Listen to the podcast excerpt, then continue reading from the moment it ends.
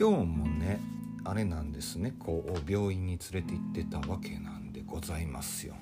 うちの猫ちゃんちょっとね、えー、おしっこの方の調子がいつも悪くて年1ぐらいでいつもね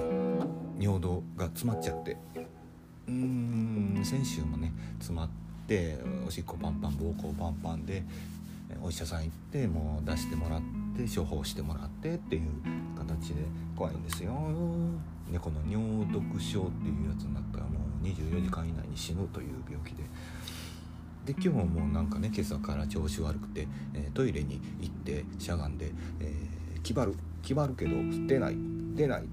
そんなの繰り返して「おまたか」と。1週間ぐらいやのにまたお医者さん連れてかななという感じで、えー、行ってきましてで行ったところ、えー、大丈夫でした。大丈夫ではないんですけどうんとね尿路閉塞尿道閉塞とかじゃなしにおしっこは全然溜まってなくて、えー、単純に膀胱炎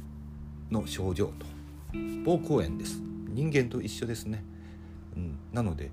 膀胱炎になると、うん、残尿感残尿感がずっと残りの、うん、おしっこ出たい出たいっていう感じはあるけど出ないっていうあれですね。我々もありますよね。おじいちゃんとかもありますよね。そういうの。頻尿頻尿になっちゃうっていうあれでした。でした。なのでまあお薬いただいて帰ってきましたけども。ねえ結構いい年なんですよ。いい年なのかな？2015年生まれなので8歳ですね。8歳になりました。ありがたいことに長生きしていただいて。でもう1匹いるんですけど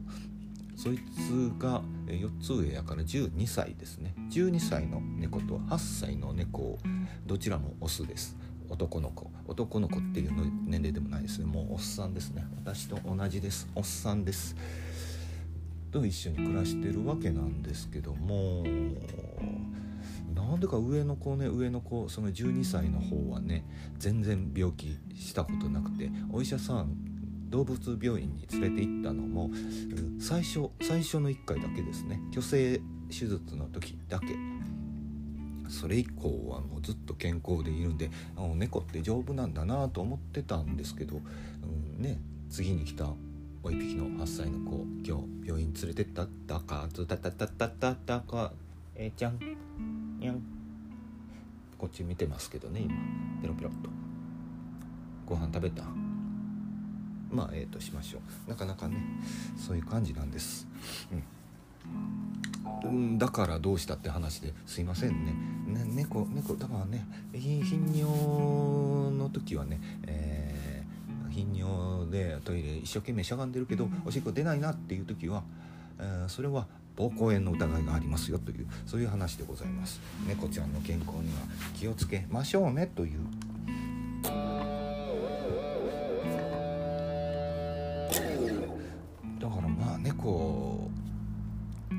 ですよね。だから言葉で訴えることができないじゃないですか。でもまあまあ私結構もう家で仕事してるんでね。フリーランスで。ずっとほんまに四六時中一緒にいるから大体様子がおかしいなっていうのはまあ分かるようにはなって。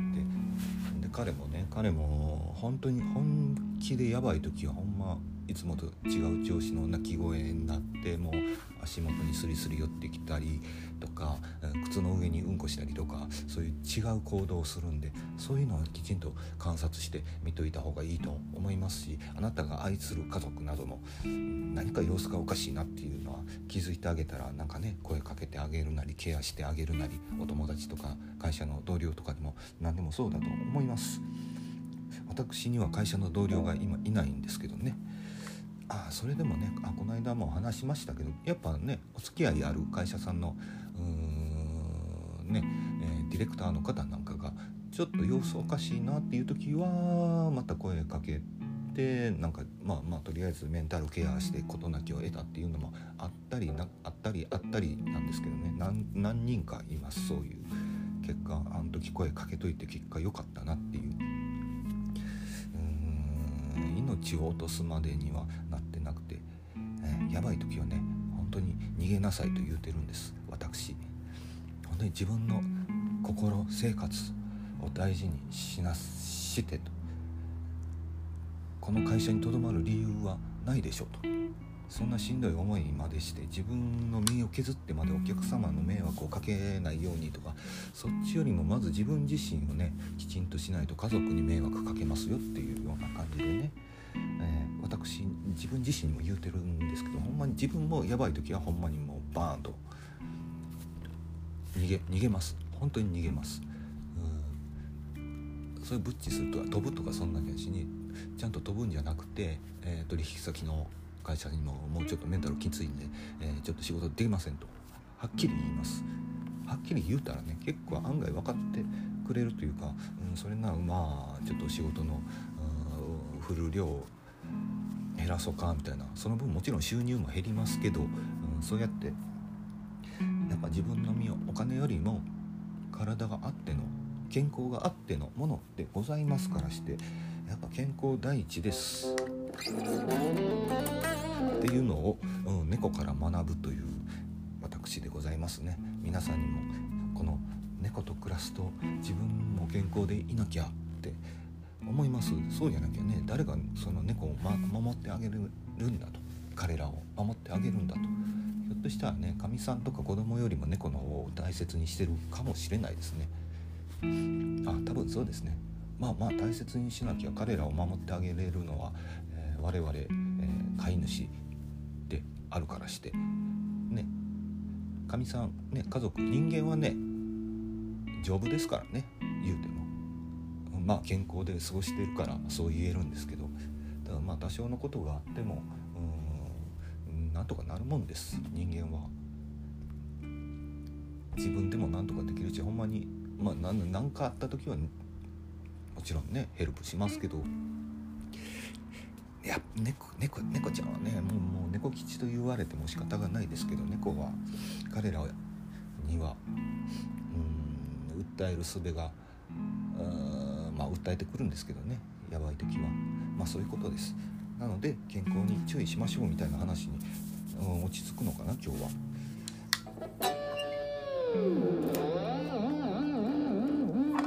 そうなんですよね。私もライブですね。ギター弾く時ステージで弾く時はもうガンガンに首振って髪の毛振り乱して、えー、大汗かいて暴れ回ってるんですけどももう、しんどくなってきたっていうのもまあ正直なところやっぱ年齢体力的なとこってね体力30分大暴れするとほんまにヘトヘトになって放心状態にはなるわけなんですね。だから筋トレとかねちゃんと走り込みとかして持久力とかもつけなあかんなとか思いつつここ11月10月11月にかけてちょっと寒かったんでね、筋トレもサボり気味で先週行ったんですけど今週結局行ってないというね、うん、自分に甘いんです私。うんそういうとこあるでしょ。それが人間ってもんですよ。やっぱね自分には甘々です。それでいいんじゃないんかなって自分に厳しい人ストイックな方まあいらっしゃいますけどそれは傍から見てそうかもしれないですけど本人からしたらね全然別にわしはストイックにやるんやでという意識でやってるんじゃなしに多分それは好きでやってるんでしょうね。例えばですけどスポーツとかね羽生選手とかも、うん、なんやかんやでねメダル取って、えー、世界でも有名なプロあプロに転向する言ってるのか。それでもまあすごいプレイヤープレイヤープレイヤープレイヤーっていうの？スケート選手のこと。いやないですか。でもそれは多分彼はとてもストイックな性格なんだろうとは思いますけどスケートが好き好きで好きでしゃあなかった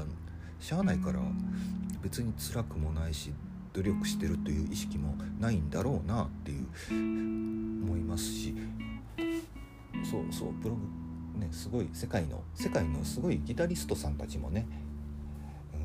うんまあストイックに頑張ってる人もいるんだろうとは思いますけどそれでどうのこうのじゃないしほんまに好きやから続けられるっていうか好きだからもう時間を合わせてなんぼでも練習するっていう新しい奏法を開開開拓したり新しい曲を作ったり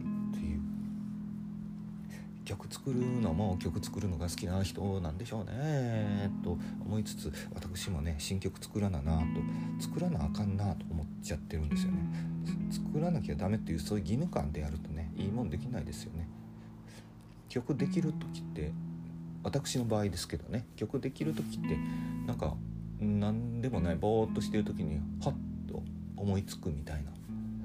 なんかダラダラとギター弾いてる時に何を弾くでもなく弾いてる時にはっ今のええやんええやんっていう感じでそれが曲に仕上がっていくという感じでなんでございますわ。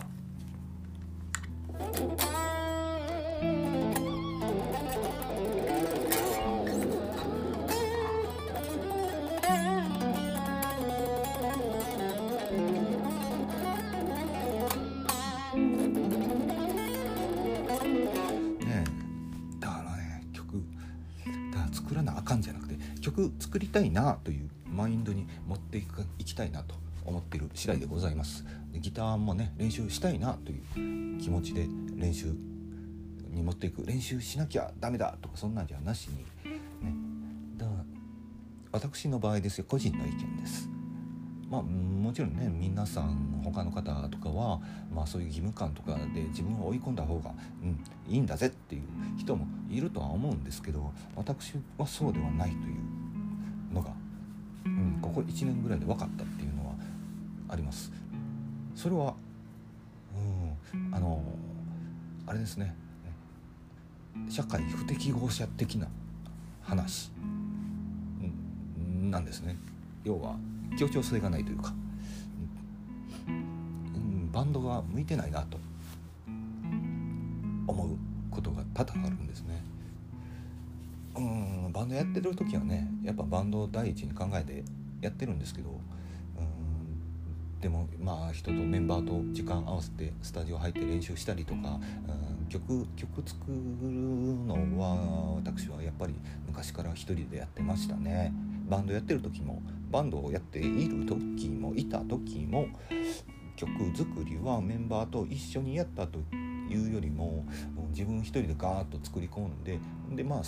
デモテープ渡してデモテープとかそういう時代でございますカセットテープみんなに回してこれなんかあまあ渡す時46分テープとかに、えー、入れれるだけ入れてっていう感じで何曲も作るんでで作ったやつをでこれやりたいあれやりたいできそうっていうのをメンバーにアンケート募って、えー、スタジオで合わせてみると。でスタジオで合わせる中でスタジオで合わせる中でアレンジが変わっていくっていう感じはありますね。まあドラムとかベースとかは、うん、作ってる時はまあ打ち込み音源で作ってたんですけどね昔は。あ今もそうなんですけど、それはまあまあ本当に適当に作ってたんで、うん、それはまあベースはまあ持ちは持ち屋で。ベースはベースでベースラインをアレンジしていただいて。でドラムはドラムでドラムのねアレンジしていただいてっていう感じで、えー、やってました。でもボーカルラインもメロディーラインもあって歌詞も書いてたんですけどそれもパッと渡してこっちの方が歌いやすいとかこういうリズムにした方がいいとかいうのはまあメンバー同士で、えー、話話し合いっていうかやってみて合わせてみてしっくりこないな。じゃあこう変えてみようああ変えてみようみたいな。そんな作り方でございましたね。か猫の健康の話からなぜ曲作りの話になったかっていうところですね。要は私は一人がいいんです。孤独孤独のグルメってあるじゃないですか。ちょっと話が飛びすぎますけど孤独なんです。人はみんな孤独なものなんです。孤独なものでありながら社会で協調して協力して生きていかなければ、うん、生きていけないという側面ももちろんあります。ただその中でまあそうそうだからこそ一人の時間っていうのは、うん、貴重なのかもしれないですよね。えー、自分自身と向き合って、えー、いろいろ自分勝手に生きるっていうわけじゃないです。自分はもうこの社会の中で自分という人間はどう生きていけばいいんだろうかみたいなことを考えてたりするんですね。その考えるネタとして本を読むっていう感じ本を読んだり、えー最近では歌詞も読んだりいろんなね外国のあそうですねジミー・ヘンドリックスとかビートルズとかの歌詞を、まあ、改めて読んでみたりとかでもまあ大月健二の歌詞を改めて読んでみたりとか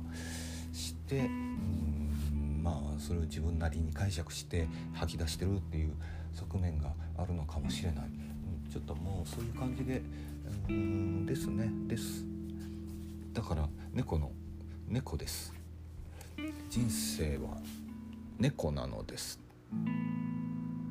うんちょっと全然話がまとまりませんけどアドリブで喋ってるんでこれも。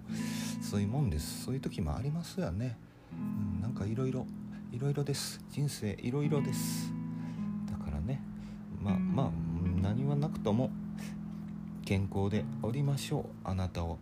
あなたが愛するものを守るためにはまずは自分自身を守らなければいけませんよという話でした。多分